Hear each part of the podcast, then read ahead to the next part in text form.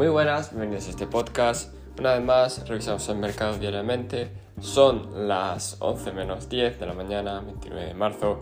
Y vamos a repasar el mercado como siempre hacemos.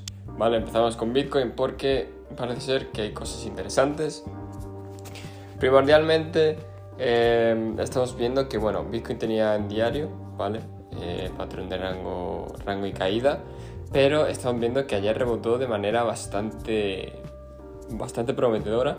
Bueno, ayer no, hoy mejor dicho, la verdad.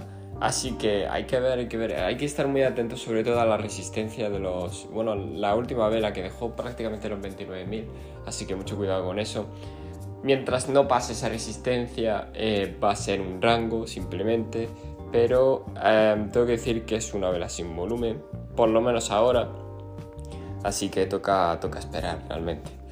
Vale, eh, por parte de las criptos, bueno, pues les ha venido muy bien realmente porque todos están subiendo con buenos porcentajes, más del 4%, por lo menos eso ya es bastante ganancia, así que muy bien, muy bien. En torno a los índices, bueno, pues el Nasdaq hoy apertura alcista en, los futuros, ¿no? Eh, que vea por aquí, exacto. Y nada, sigue en rango hasta que se decida prácticamente. Está en una zona, bueno, bastante complicada realmente, así que toca esperar a ver cómo, cómo lo va a manejar o cómo lo va a intentar manejar, porque romper la zona de los 12.900 le va a costar bastante si no lo hace con volumen.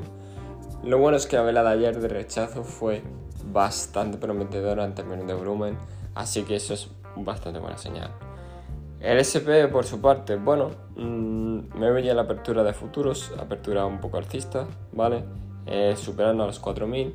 Tiene que superar, ya sabemos, por lo menos la zona que le ha costado tanto y que ha rechazado dos veces, la zona de los 4075, 4080, ¿vale?